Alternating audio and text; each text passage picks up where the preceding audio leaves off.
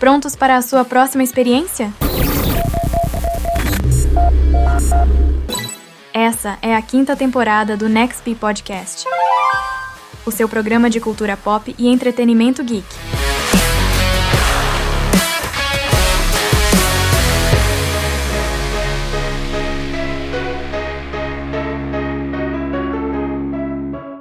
Muito bem, amantes do mundo do podcast, sou Klaus Simões e está no ar mais uma edição aí do Next Podcast. A introdução já deixou muito claro e você está aqui no Next Podcast para ouvir uma entrevista exclusiva, mais uma, né, com um autor. Tivemos autoras, escritoras, escritores, autores aqui, desde que abrimos esse espaço para a literatura dentro do Next Podcast, um espaço muito importante da literatura nacional, da literatura independente.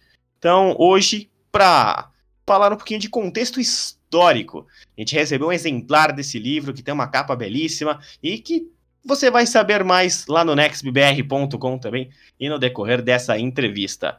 Victor Vavel, seja bem-vindo aqui ao Next Podcast.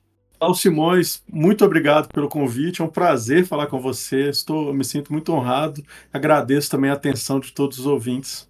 E para a gente começar, toda vez que a gente entrevista um autor, Victor, é, tem aquela questão da sinopse do livro que ele está sempre preparado para falar. Mas aqui eu queria saber uma sinopse sua. Queria que você se apresentasse para o público aí conhecer ainda melhor esse autor.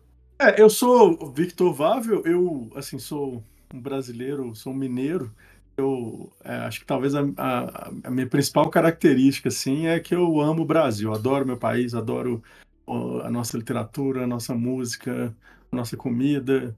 E eu costumo me dar bem com pessoas que também gostam do Brasil. E a, ultimamente eu passei a, a escrever, tentar dar um pouco para a contribuição da nossa cultura. E tanta contribuição saiu, né? O livro mais recente, Guerra dos Mil Povos, que a gente vai falar muito daqui a pouco.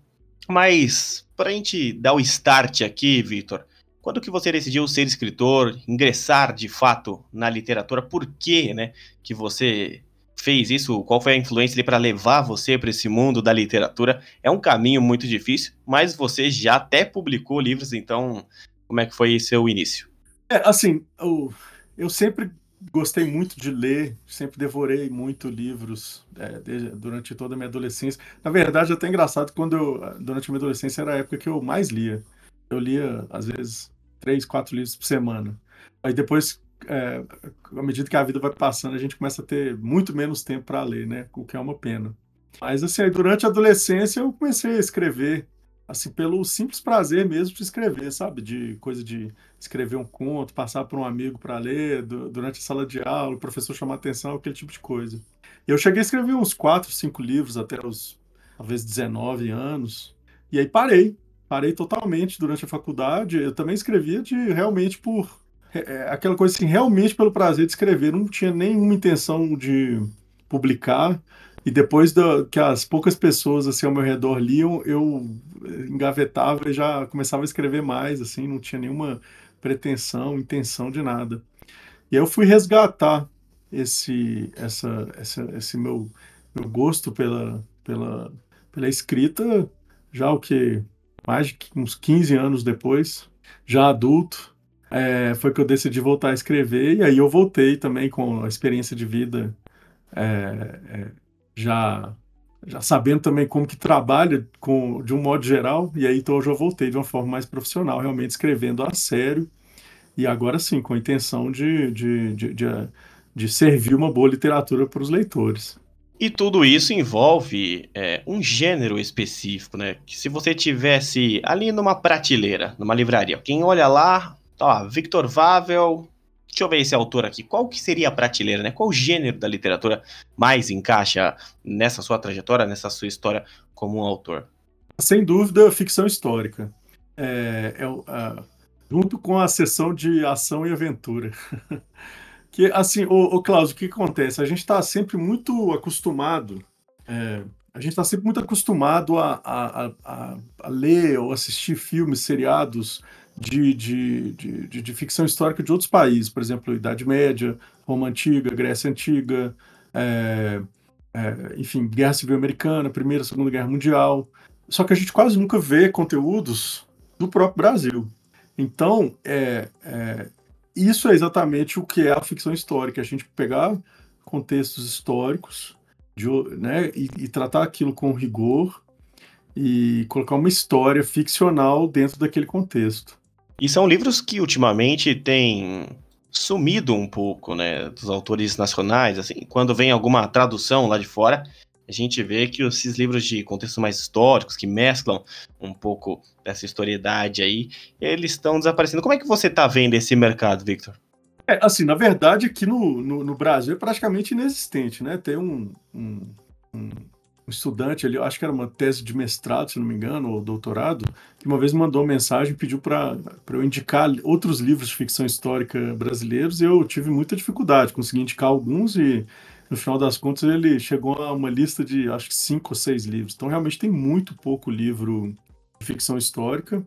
Tem alguns livros que são históricos, né, que foram escritos anteriormente, sei lá, no século passado e tal. Mas livros de ficção histórica são realmente muito poucos também filmes e, e, e seriados também são é, muito raros. É, o, o, máximo que a gente tem é, seria romance de época, né? Como, é, alguma coisa parecida com uma novela da Globo que se passa numa outra época, mas que não tem a preocupação realmente de ter um rigor histórico, é, de, de, né, de contar aquela história como ela provavelmente teria acontecido. Então, assim, é, Aqui no Brasil, a gente tem, na verdade, tem uma carência muito grande. O que eu vejo, o que eu, o que eu, a, a minha experiência é que estou agora com o meu segundo livro. O meu primeiro livro foi, é, ficou em primeiro do, entre os mais vendidos na Amazon. É, o, meu, o meu segundo livro também está vendendo proporcionalmente bem. Então, eu acho que, na verdade, a gente tem uma carência, sabe? Eu, eu desconfio que tem muito espaço para ficção, para ficção histórica, tanto literatura quanto seriados, quanto filmes eu acho que o acho que as pessoas estão querendo e, e sempre chama atenção por aí, sabe? E até nesse caminho para os contextos históricos, né? Eu queria saber a sua relação com esses contextos, porque muitos autores que já passaram por aqui, um é médico e escreveu uma ficção científica, um romance, fantasia. O outro é engenheiro, escreveu um livro sobre inteligência artificial. Então tem muita gente que passa por aqui que não tem nada a ver com o que escreve, isso é muito legal. Mas como que você começou a se interessar pelos contextos históricos? Como você partiu para escrever sobre isso? Se tem alguma relação só com o que você gosta? Se tem alguma relação com profissão, com hobbies? Esse amor, essa paixão por história? Não, eu realmente sempre fui muito apaixonado por história, sabe? História pura mesmo. Eu, quando eu te disse que eu lia muito, né, principalmente na adolescência, eu ainda leio bastante, né, mas eu lia mais ainda durante a adolescência. É, a cada dois, três livros de literatura, eu lia um livro de história pura. Então, realmente, é um tema que sempre me chamou muita atenção. Eu sempre me interesso muito, sabe? Toda, é, é, to, to, toda a nossa história de amores, de desgraça, de de, sabe, de invasões, de guerras, de, enfim, de traições. Eu acho sempre uma coisa, acho sempre temas muito instigantes, porque é tudo coisa que aconteceu, né? E a gente chegou até aqui por causa da história. É, e aí, assim, hoje, depois de estar de, de, de tá trabalhando com, com esse tema na literatura, eu, digamos assim, já investiguei muito internamente por que, que eu gosto tanto de história, né? E o que, o que a conclusão que eu chego é que assim nós humanos a gente é, a gente tem comportamentos muito parecidos ao longo do tempo. Outras coisas nem tanto. Então é, por exemplo é, é, um exemplo que eu sempre gosto de usar. Se você pega um adolescente se você contar a história de um adolescente que se apaixonou por uma garota pela primeira vez na vida essa história pode se passar em Roma Antiga, em São Paulo, 2024, durante a Segunda Guerra Mundial, ou, ou num, num, num mocambo de Palmares, e qualquer pessoa que vê essa história vai, vai identificar. Porque a experiência de se apaixonar pela primeira vez é uma experiência pela qual todos nós passamos. Então, quando a gente identifica esse, esse, esse, esses diamantes de comportamentos que são comuns a, aos humanos, independente da época, independente do lugar, independente da cultura onde aquela pessoa nasceu, isso acho que, que nos traz pistas assim realmente valiosas sobre a condição humana, sobre quem nós somos como, como sabe, como, como pessoas. que eu acho que esse é o grande tema da literatura e não só da literatura, da todas as artes, né? A condição humana, eu acho que é o grande, o grande tema das artes. E então, assim, é, é, a, a, ficção histórica ela traz essa facilidade porque a gente tira o, o, a, as, as questões superficiais de momento, porque justamente a gente coloca todos os humanos naquela história num contexto completamente diferente do nosso. Então, o que sobra o, a identificação, ela é uma identificação humana, porque são pessoas que não pegam ônibus, não tem celular, a pessoa não mexe com dinheiro, não tem cartão de crédito, os, os bens é, é, é, de consumo são outros, só que o comportamento humano é o mesmo. Então, quer dizer, a gente muda, mas a gente, na verdade, não muda. Esse aqui eu acho que é o mais incrível de história, e também outros, outros gêneros e outras, outras derivações artísticas, você deu o exemplo aí da, da ficção científica, ela também tem um pouco isso, né? A gente coloca os humanos num contexto também totalmente diferente, às vezes numa outra galáxia, e, e, e são pessoas, e a gente identifica comportamentos próprios de pessoas. Isso que eu acho que é o mais fantástico. E agora a gente entra, de fato, em um contexto histórico que virou livro aí, a Guerra dos Mil Povos. Queria que você apresentasse agora uma sinopse do livro para quem está ouvindo. E antes do final, né, que a gente não deixa para o final, depois da sinopse do que o livro trata, é, apresentação do livro, eu quero que você já fale aonde que encontra esse livro, como chega até você também, todos os caminhos necessários para adquirir essa obra. É Guerra dos Mil Povos, que é o meu último lançamento. Ele conta, é uma história de, de, de, de amor, de guerra, que se passa no, durante o século XVI, durante a nossa maior revolta indígena. Essa revolta indígena ela trouxe décadas de grandes batalhas em todo o litoral brasileiro, desde o, é, do, do, é, no, todo o eixo do Sudeste, desde o Rio de Janeiro, Cabo Frio até é, Santos, com batalhas tanto navais, batalhas incríveis e grandiosas em plena Baía de Guanabara, entre naus portuguesas e canoas indígenas, assim como batalhas internas, fortalezas indígenas e nas é, recém-criadas vilas e cidades portuguesas. E o mais engraçado é que eu falando isso, é, acho que muitos dos nossos ouvintes, Klaus, vão estar se perguntando: nossa, mas isso aconteceu mesmo? e aconteceu mesmo. É a nossa maior revolta indígena.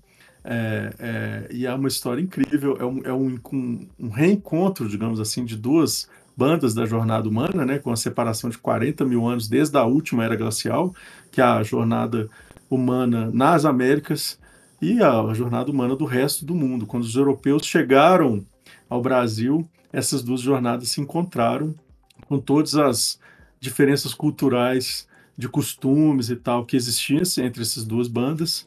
E o, o choque foi assim praticamente inevitável, né? Porque a, a os, os, os, europeus eles tinham interesse de realmente colonizar o, o território e as pessoas. Com a criação de, de, de, de, de fazendas de cana-de-açúcar no Nordeste, é, eles precisavam de, de, de, índios escravizados que eles conseguiam muito em onde é hoje a, a, região do estado de São Paulo e do Rio de Janeiro. Os, os portugueses tinham como capital a cidade de Santos, que era conhecida como Porto dos Escravos. Então, nesse contexto, é, o livro ele, ele tem uma trama com uma trama bem intrincada com é, personagens dos dois lados, heróis e vilões dos dois lados, é, e, e, e, com pessoas que portugueses que chegam para enriquecer, é, povos indígenas que realmente não queriam ser escravizados, e essa guerra vai se construindo e vai se, e vai se acirrando até que realmente o impasse ele só poderia ter sido resolvido no campo, no, no campo de batalha. Excelente, né? Uma apresentação é, bem incrível. E agora queria que você ressaltasse onde a gente pode encontrar e entrar em contato com você também. Esse, o, o, Guerra dos Mil Povos, assim como o Novo Mundo em Chamas, que é o meu primeiro livro, é, eles estão disponíveis na Amazon. Basta procurar no Google ou na Amazon Guerra dos Mil Povos ou Novo Mundo em Chamas. É o jeito mais fácil de encontrá-los, seja no Google, seja na Amazon, e também de me encontrar. E aí vai aparecer meu Instagram e tudo mais. Então agora não tem mais nenhum motivo aí para vocês não adquirirem o livro do Victor Vavel. É muito simples e lá no NextBR também tem uma matéria incrível com as principais falas, os apontamentos, a capa e principalmente os links para você adquirir tudo isso daí. É, Victor, você falou que isso, por mais que seja difícil de acreditar, aconteceu. Como que você descobriu esse período pouco conhecido da história brasileira e que motivou você a escolher, né, de fato, a Confederação dos Tamoios como esse cenário de A Guerra dos Mil Povos? Ô Klaus, eu já tinha algum conhecimento e a primeira vez que eu li isso em algum livro de história, não, não lembro qual, eu lembro que, que eu me surpreendi bastante e a gente se surpreende também por ser uma coisa tão grandiosa no, no coração, digamos, econômico brasileiro atual, que a gente basicamente nunca nem ouviu falar, né? Então, assim, é, é, eu vi em algum lugar, realmente fiquei muito curioso, e quanto mais eu pesquisava, mais eu, eu, eu, eu achava tudo fantástico, sabe? Porque são costumes, assim, a gente está falando de indígenas, ali, a, a, onde é hoje a cidade do Rio de Janeiro, na época não tinha, a cidade do Rio de Janeiro ainda não tinha sido fundada. Então toda a Baía de Guanabara era, um, era pontilhado por aldeias. E aqueles indígenas ali, eles não, não, não eram indígenas, é, sabe, convertidos, que já tinham algum costume é, é, com é, relação aos povos europeus, que já sabiam mais ou menos a religião, não. Aqueles eram indígenas com os costumes originais e eles não viviam no sertão, num lugar seco, longe da, do, do litoral. Eles viviam na praia. Eles viviam nas melhores terras, assim, no sentido de serem mais férteis do, do, do Brasil. Eles viviam na atual cidade do Rio de Janeiro.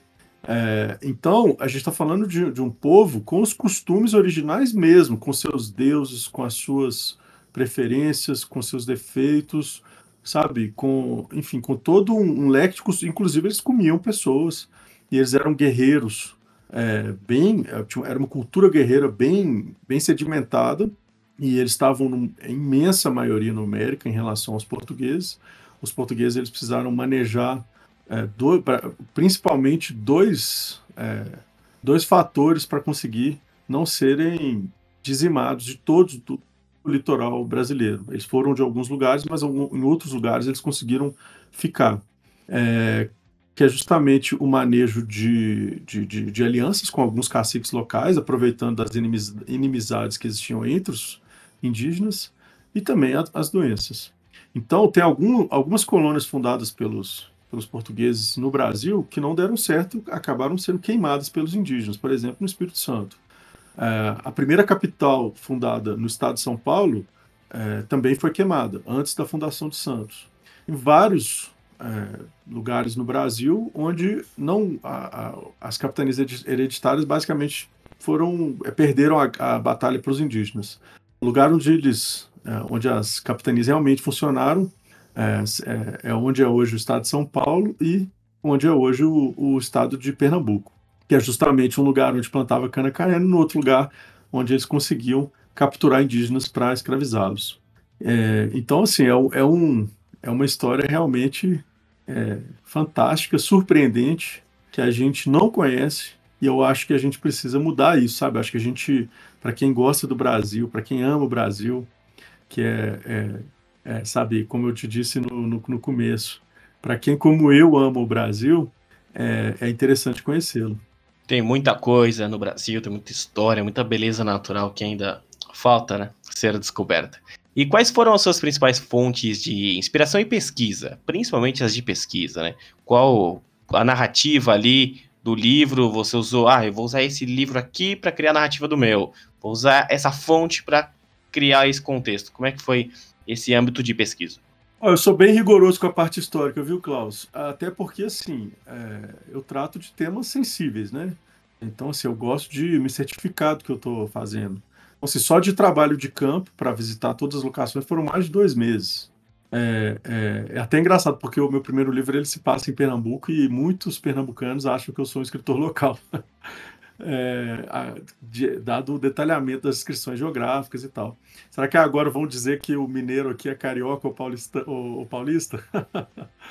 então, assim, além da pesquisa de campo, é claro, é, foram mais de dois anos, mergulhei em fontes primárias, então, assim, é, cartas que os jesuítas mandavam uns para os outros, é, relatos de gente que conviveu mesmo com os povos é, nativos naquela época. Tem, por exemplo, André TV, que era um frade franciscano francês, Jean de Lery, também outro religioso francês, o Hans Staden, que é um, um arcabuzeiro é, alemão a serviço dos portugueses, que acabou capturado pelos tupinambás, viveu nove meses com os tupinambás e quase foi comido.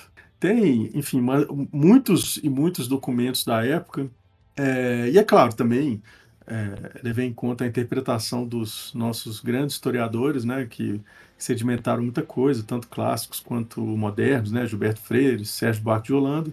E, por fim, é, eu tive auxílio de dois historiadores, a Nauplia Lopes e o Glaucio Cerqueira, que leram a obra de antemão para ajudar, sabe, a me segurar de que eu estou entregando algo de qualidade.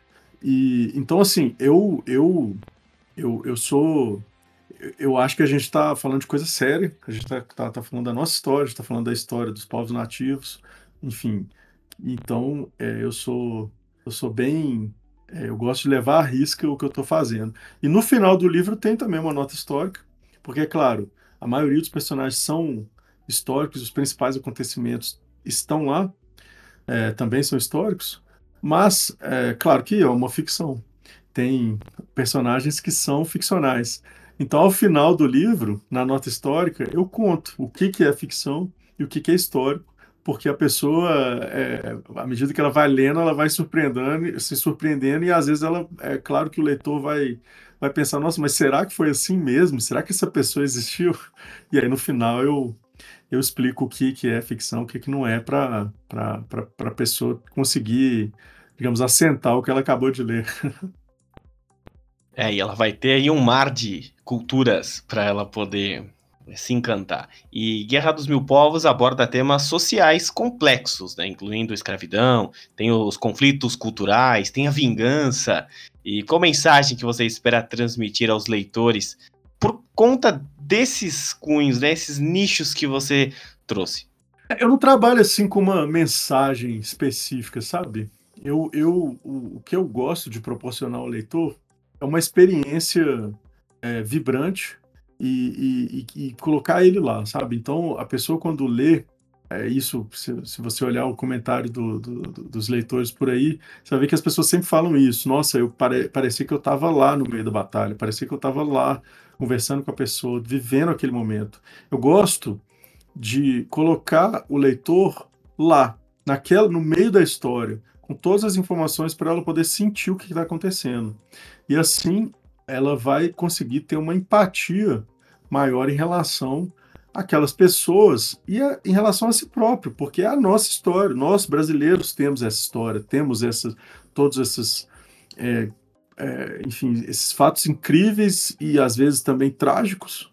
E a gente precisa olhar com ternura para nós mesmos. E é esse efeito que eu gosto de causar.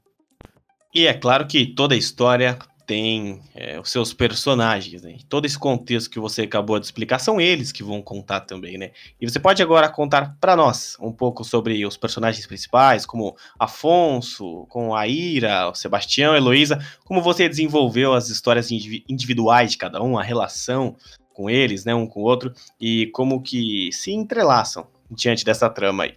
É, o, o, o primeiro ponto de vista é, é, com o qual o leitor se depara é o do Afonso. Ele é um, um, um dos protagonistas, ele, ele é um português que, é, depois de muitas, muitos anos de guerra na Europa, ele decide ter um recomeço. Ele tem, ele, ele já está cansado de guerra, de, de batalha, então ele vende a armadura dele e decide vir ao Brasil. Só que ele estava muito enganado, achando que no, no Brasil ele vai encontrar uma terra de paz aquele quando ele chega, ele logo percebe que o continente está em ebulição com a invasão portuguesa é, contra os, a, as terras dos indígenas. E aí, a, além de um português como esse que veio em busca de paz para ter um recomeço, é claro que também tem os portugueses que vinham para é, enriquecer. E aí é onde entra o Sebastião, que é um, um cavaleiro templário, ele logo ganha o cargo de guarda, de, de, de, de, capitão da guarda do governador, e o objetivo dele realmente é, o, quer dizer, o negócio dele é capturar indígenas para vender para os senhores pernambucanos. E assim ele faz bastante lucro. e ele promete para quem estiver chegando nos navios que se segui-lo também vai enriquecer e, e assim ele vai ele, ele, ele forma o seu bando, a mando do governador. No outro lado, é, é, uma, uma, das centenas de aldeias é, é, na atual, onde é hoje a cidade do Rio de Janeiro, a gente tem a Ira, que é uma, uma mulher bem, bem brava e que está disposta a tudo para empurrar os portugueses de volta para o mar. E o irmão dela, o Kaique, que é um guerreiro jovem, que ainda precisa se provar e que também está bus em busca de um, de um lugar no mundo e nessa, nesse conflito entre portugueses e, e povos indígenas que não querem ser escravizados. E aí tem um, le um vasto leque de personagens é, secundários. A gente tem caciques aliados, caciques é, inimigos portugueses. A gente tem os padres jesuítas, é, né, o, o Nóbrega. A gente tem, enfim, é, prostituta, é, o, dono de uma venda. A gente tem uma série de, de personagens que traz a textura para essa história e eles vão, as histórias vão se cruzando, vão se, aí tem traições, amores, e grandes batalhas ao longo do livro. E é claro que falando em personagem, é, sempre tem um pouquinho do Victor em tudo isso, né? Como autor, você desenvolveu alguma conexão assim pessoal com algum personagem particular? É, e se tem alguma coisa da sua vida também nesses personagens? Eu sempre me conecto sim, viu, Klaus? Eu tenho eu tenho um jeito assim de escrever que antes de é, é assim, cada cena minha tem um, um personagem que é o ponto de vista é, dele naquela cena.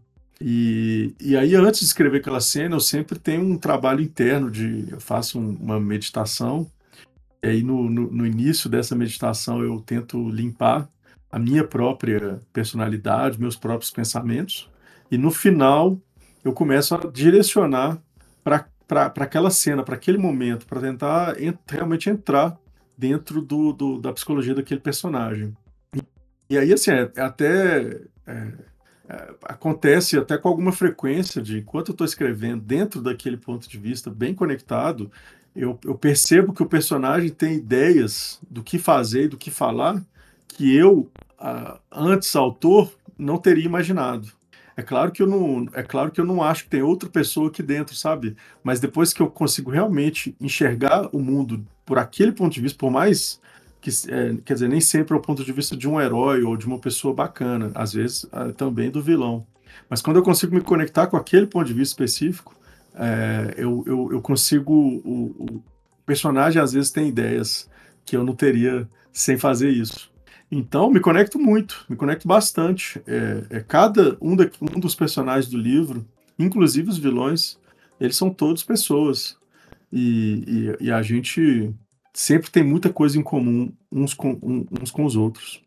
Para a gente resumir o um impacto né, em tudo isso, qual o impacto que você espera que Guerra dos Mil Povos tenha, tanto nos leitores individuais quanto no cenário da ficção histórica brasileira. Você disse lá no começo que não tem tantos é, conteúdos sobre isso. Você falou que não tinha nenhuma mensagem. Mas o impacto, assim, depois que a pessoa lê, é, no que, que ela vai pensar a primeira coisa, assim, e também nesse contexto histórico aí, como que você quer que perdure o livro? Olha, eu acho que o impacto é a pessoa realmente rever o papel dela como brasileiro, o mundo onde ela vive, sabe? Ela, ela, ela, ela tem um, um conseguir olhar para o brasileiro e, por consequência, a si própria com um novo, um, um novo ponto de vista, sabe? É você é, é como se é como se você tivesse faltando alguma coisa e aí aquela peça se encaixa, sabe? Como um quebra-cabeça. Quando você lê o livro você entende por que somos o que somos, é, é, e aí esse momento de quase iluminação é, traz um, um, novo ponto de vista, sabe? E uma nova ternura em relação a, a tudo que, que, que, acontece ao nosso redor aqui no Brasil. Eu acho que esse aqui é o, é o, é o principal é, sentido, assim, da ficção histórica, principalmente, enfim, no, no, no, caso, no nosso caso, que a gente precisa de ficção histórica brasileira. E, e assim, eu espero que mais pessoas é, é, peguem esse. É, é, é, aceitem esse desafio de fazer ficção histórica de qualidade, sabe? Bem pesquisada e que o leitor tenha segurança de que é algo realmente de qualidade. Eu espero que outros autores é, embarquem nessa e, e, e certamente é, a demanda está aí, viu? O mercado, com certeza, os leitores gostam, precisam, pedem mais e eu não consigo escrever a quantidade de livros que as pessoas querem ler. Quanto tempo durou todo esse processo de escrita, Victor? Você disse que foram dois meses, só nessa pesquisa mais forte, né? Mas quanto é, deu de timing tudo para criar toda essa história, é, esse processo também de revisão e de lançamento? Ó, dentro do meu, do, do, do, do meu processo, eu tenho levado dois a três anos por livro. Então, realmente é uma coisa que dá muito trabalho. E, e, assim, eu não vou acelerar o processo e diminuir a qualidade, um negócio que não faria nem sentido, né? E, e as pessoas pedem continuação dos livros que eu já fiz, é, ficam querendo saber qual que é o próximo, o que, que eu vou escolher para escrever em seguida. É, tem leitores que às vezes a pessoa me manda no privado e eu, eu falo é, o, o, no que, que eu estou trabalhando no momento, e a pessoa fala, ah, muito interessante, vou deixar, vou, só, só que assim, eu não vou ler o, o, sobre o assunto, eu vou esperar o seu livro ficar pronto. então, assim, realmente as pessoas ficam esperando. Quando você vê, eu levei três anos para lançar o segundo livro e eu simplesmente avisei que o livro estava pronto e, e choveu é, leitor comprando o livro na Amazon. O livro entrou nos dez primeiros. Antes, de, antes do lançamento, o livro estava entre os mais vendidos. Então você vê que realmente é, as pessoas procuram. A, a, a, a nossa. A nossa o que está faltando é produção. Produção literária, produção de série, produção de filmes sobre a história do nosso país. Está faltando isso. Não está faltando pessoas buscando esse tipo de conteúdo. Fica a mensagem, né? Fica a mensagem aí do autor, fica a mensagem é, como um brasileiro, né, Vitor? Isso é um, um, ponto que a gente pode falar ainda aqui um pouco, mas é, você ligou o alerta, né? Um alerta que já era para ter sido ligado é, há muito tempo. E pensando na, na, capa, a capa, se você olhar ali com, com bons olhos, analisar bem, tem muitos contextos nacionais, né? Um contexto brasileiro ali. É, como é que foi esse processo de escolha da capa? É, quanto de participação sua teve? Quem que fez essa capa? Porque é sempre uma construção, por mais que as pessoas falem, ah, não é a primeira coisa que as pessoas olham. É a primeira coisa, né? Como é que foi o processo criativo? Nossa, a capa é super importante. Inclusive, essa não foi a única versão. É, é, eu tive, eu tive é, uma primeira versão que, enfim, ficou legal e tal, mas eu mostrei para algumas pessoas, não enfim, não, não, não, causou o efeito que eu imaginei. E aí, essa eu, eu, eu, eu pedi para um outro ilustrador, fiz um rabisco eu mesmo e, e pedi para ele desenhar, enfim, deu, deu, deu bastante trabalho. No final, eu mesmo é, diagramei o, as, os textos para colocar por cima da, da ilustração.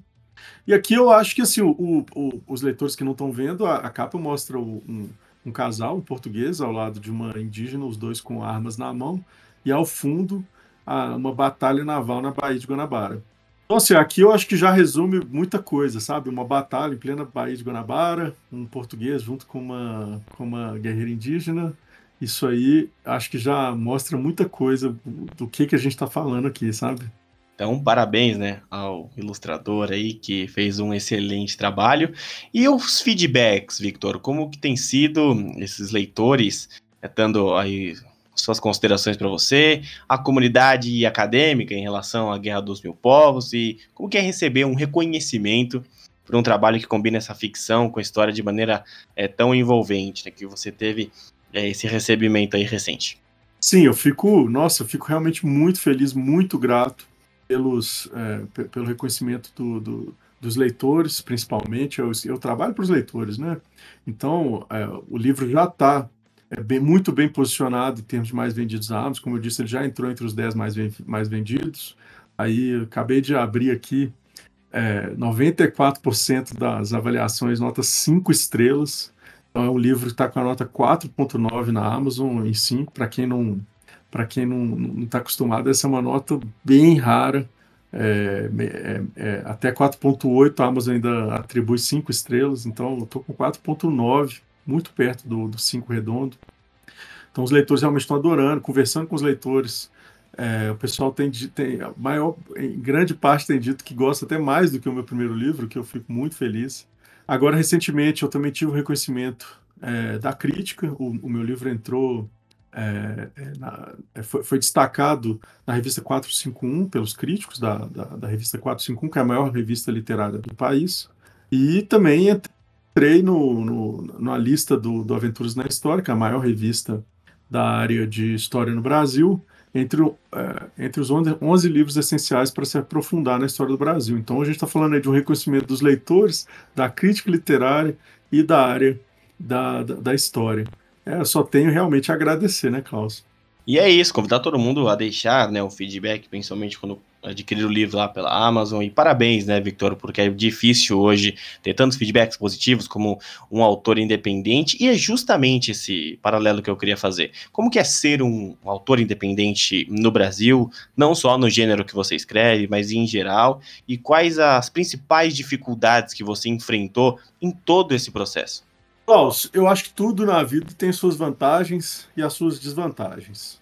O, o, autor, quando ele se depara com essa dúvida entre ser independente ou ser ou, ou conseguir uma editora tradicional, eu acho que ele tem que pensar assim em termos de perfil. É, se você é um autor independente, você tá basicamente é, é, você vai continuar tendo o seu lado de autor, mas você vai passar a ter um lado de empreendedor da sua própria carreira eu acho que essa investigação que a pessoa tem que fazer, sabe? O autor independente, ele tem que olhar tudo, tudo mesmo. Ninguém vai, vai sabe, se achar que a Amazon vai vender para você, que alguém vai contar um para o outro. Isso aí é, é, é, é, é, sabe, é uma esperança muito vaga. O autor independente, ele precisa fazer o livro, fazer o livro inteiro, desde a pesquisa, escrever, revisar, ter, os, ter bons parceiros para edição, para revisão, para a leitura crítica, para a leitura beta. Ele tem que reler, reler, até ele ver que realmente o livro está pronto. Aí ele tem que imprimir, ver qual é o papel, capa, ele tem que fazer tudo, lançar, ele tem que ter um processo de marketing, ele tem que cuidar das redes sociais. Eu, particularmente, me dou muito bem com isso, porque eu adoro é, é, todo esse processo que eu acabei de falar. Eu gosto desde o momento que eu começo a escrever até a hora que eu estou conversando com os queridos influenciadores ou com um, um, um, leitor que me manda uma mensagem. Eu adoro todo esse processo. Eu gosto de ir lá na gráfica, eu gosto de, de, de conversar, eu gosto de, de, Eu sou muito perfeccionista também, então eu gosto de acompanhar cada um dos detalhes, sabe?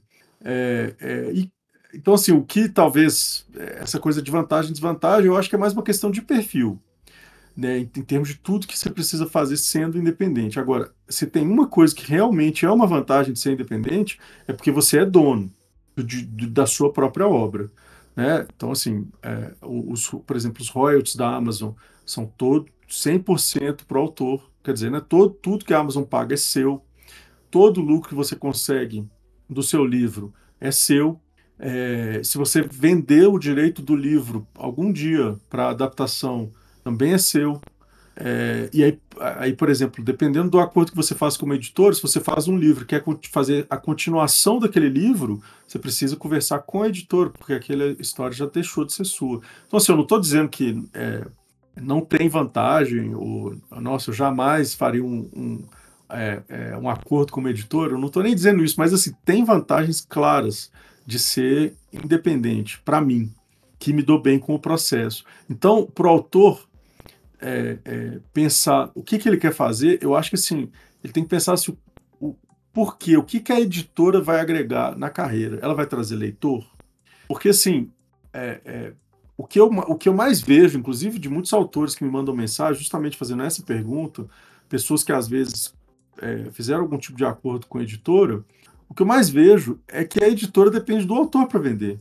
O principal, mais difícil, que é conseguir o leitor, é, que, que, que, às vezes a pessoa imagina que a editora vai ajudar, eu não acho que é por aí. Eu acho que é, é, tem autores que já têm nome e eles vendem através das editoras, mas os autores que ainda estão construindo um nome, eles vão ter que trabalhar do mesmo jeito. Então, assim, é, tudo que eu falei que um autor independente tem que fazer, eu acho que a pessoa tem que pensar bem o que, que realmente ela vai deixar de fazer se ela tiver uma editora. Quer dizer, o que exatamente que a editora vai ajudar, como que ela vai de fato contribuir, sabe? Então, assim, é, é claro que é, acordos, tem acordos e acordos, dependendo da editora, dependendo do autor, dependendo do contexto e dependendo do perfil da pessoa. O que eu posso dizer assim, eu particularmente gosto muito de ser independente. É, a princípio, eu não tenho planos de mexer nisso. Eu acho que, eu acho que assim tá bom, assim eu estou conseguindo trilhar o meu caminho. Eu sou, eu, eu, eu, é, tá tudo sob o meu controle, sabe? Eu não dependo de ninguém para decidir nada sobre a minha carreira. E, e assim, quando. E, e, os frutos também são todos meus.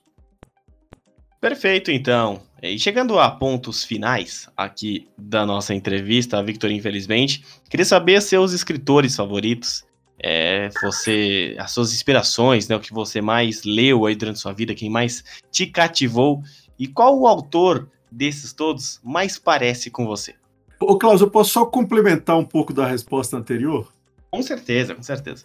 É, é que assim, aí é, essa, é, muitos autores também entram em contato comigo e perguntam sobre, enfim, é, como vende livro, como faz para atingir os leitores, principalmente sendo independente ou independente, ou a pessoa sendo ou não independente, ela fica na dúvida, querendo saber o que, que o que, que acontece, né? É, uma coisa que as pessoas às vezes é, falham quando é, partem para trabalhar com literatura é que, assim, de tudo, o mais importante, sem sombra de dúvida, assim, com uma grande, grande diferença para a próxima coisa mais importante, é o livro. Eu vejo, às vezes, autores que a pessoa me manda mensagem, eu pego o livro, e o livro que a pessoa publicou não está pronto. Às vezes você pega na primeira página tem erro de, de, digitação, às vezes tem erro de continuidade. Você vê que o livro não foi editado, parece que a pessoa teve, às vezes teve uma boa ideia, mas não trabalhou o suficiente. E aí não adianta. Não tem editora, não tem marketing, não tem nada que vai é, fazer um livro que não está pronto funcionar no mercado. Porque o que acontece, Klaus? O mundo não está precisando de mais um livro. Essa é a realidade que um, que um autor precisa encarar. O mundo não, não precisa de mais um livro. A gente tem séculos de produção literária de muita qualidade, grandes autores. E hoje em dia a gente continua com a produção de muita qualidade, com grandes autores, tanto nacionais quanto internacionais. Chega livro é, o tempo inteiro para o leitor. E não tem a quantidade de leitor para a quantidade de livros sendo produzidos. Só no Brasil deve ter, sei lá, 2 mil por ano livros sendo, sendo lançados. Estou chutando aqui. Então, é, é, o, o, a, a pessoa que decide trabalhar com literatura, ela tem que ter em mente que um livro bom, ele não vai ser bom o suficiente. O livro tem que ser realmente bom. Ele tem que ele tem que preencher uma lacuna no mercado, ele tem que, ele tem que ter um público muito claro, ele tem que ter uma, uma visão muito clara de literatura e fazer algo que realmente vai fazer diferença para a vida da pessoa. Porque se for algo, digamos assim, nossa, eu fiz um livro que ele é bom, a ideia foi boa, ou um livro inacabado, que não foi tão bem editado, infelizmente, ele vai entrar na estatística dos 99% de livros que não dão certo. Essa é, infelizmente, a realidade. É, às vezes, autores talentosos tiveram boas ideias, mas não foram bo ideias boas o suficiente e, e, ficaram um, dois anos trabalhando naquela ideia, só que se a ideia inicial não foi boa o suficiente, não tem como consertar. Ou se a ideia foi boa, mas não teve uma execução de qualidade. E, e esse ponto também precisa ficar claro para quem gostaria de se tornar um autor de literatura. Então essa frase vai ficar destacada também lá no nextbr.com porque o que você disse foi muito importante. E agora sim, né, Victor, a gente passa para os seus escritores favoritos. E quem mais parece contigo? Nossa, essa pergunta é sempre assim, né? Porque a gente fica com medo de esquecer alguém importante e tal. Mas assim, eu do, do, do meu gênero literário não é tão difícil, né? Eu sou fanzaço de carteirinha do Ken Follett, amo uh, todo, to, todos os livros que eu leio dele, eu adoro, eu acho que ele trabalha ele faz tramas intrincadas e prende a leitura. Eu sempre aprendi muito com Ken Follett. Também gosto muito do Bernard Cornwell. É, quem curte ficção histórica já deve ter lido pelo menos um livro de, desses dois. Bernard Cornwell ele consegue trazer a gente para dentro das batalhas, para a visão ali do, do soldado comum. Ele, ele conta muita história da, da Inglaterra medieval. Claro, Humberto Eco e aí aquele todo aquele rigor acadêmico, né? Um, um, acadêmico que decide escrever um livro de literatura também, poxa, sensacional, uma inspiração e tanto. É, e tem outros, né? Noah Gordon, Steven Pressfield, aí é, trazendo para a literatura brasileira. talvez a, é, entre autores e autoras, o, o trabalho que mais, mais com, com o qual eu mais vibro hoje em dia é o da Ana Paula Maia. É um, um gênero totalmente diferente do meu, é uma coisa meio. Para quem não conhece, o Ana Paula Maia ela trabalha com é uma coisa caindo um pouco pro terror, pro grotesco, e eu acho simplesmente, assim, fantástica a, a, a, escrita dela. Ela realmente escreve, ela traz temas incríveis. Eu já li, se eu não li todos os livros dela, eu li quase todos, e todos que lançam, eu sou um dos primeiros a ler. é, é, também gosto muito do Luiz Rufato, Marçal Aquino, é, Estou é, curtindo ver também o trabalho da Marta Batalha, também autora contemporânea. É, e assim, né, também sempre curti muitos clássicos. É, vai, a, durante a minha adolescência eu devorava Paulo Coelho, João Ubaldo, enfim, Jorge Amado. É, é enfim, o que eu gosto de poesia, para mim, talvez o maior destaque é Cecília Meirelles. Então, assim, tem muitos autores aí que me inspiram muito. Na, já na área de história, é, pô, Gilberto Freire, eu acho um cara gigantesco, com todo, enfim, com todas as ressalvas que você faz para uma pessoa de uma outra época, claro, mas é um cara muito grande. É, Hobsbawm, a, a própria Mari Del Piore, que escreve é, é, tanto história quanto literatura, também acho o trabalho dela fantástico. É, é, então, assim, o panorama seria mais ou menos por aí. É, cada autor tem o seu preferido, cada pessoa tem o seu autor preferido, e parece que mais que ela tenha um preferido, nenhum deles se conversam, né? Muita coisa na cabeça de uma pessoa, só que é fã aí de literatura.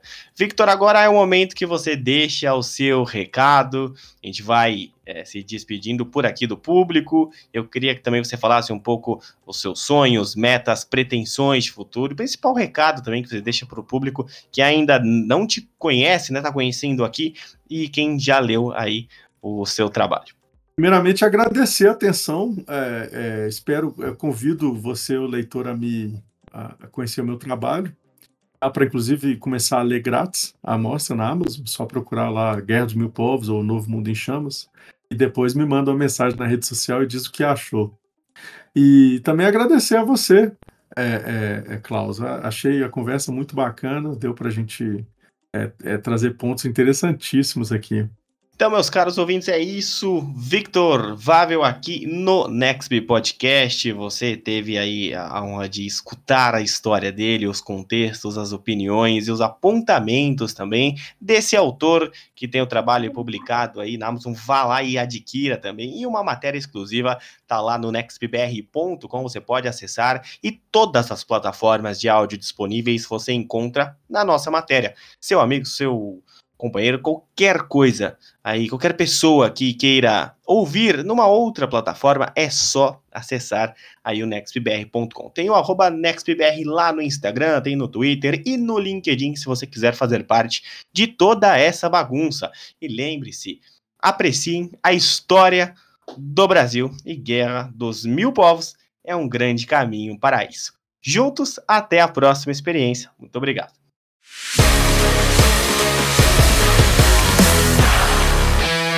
Prontos para a sua próxima experiência?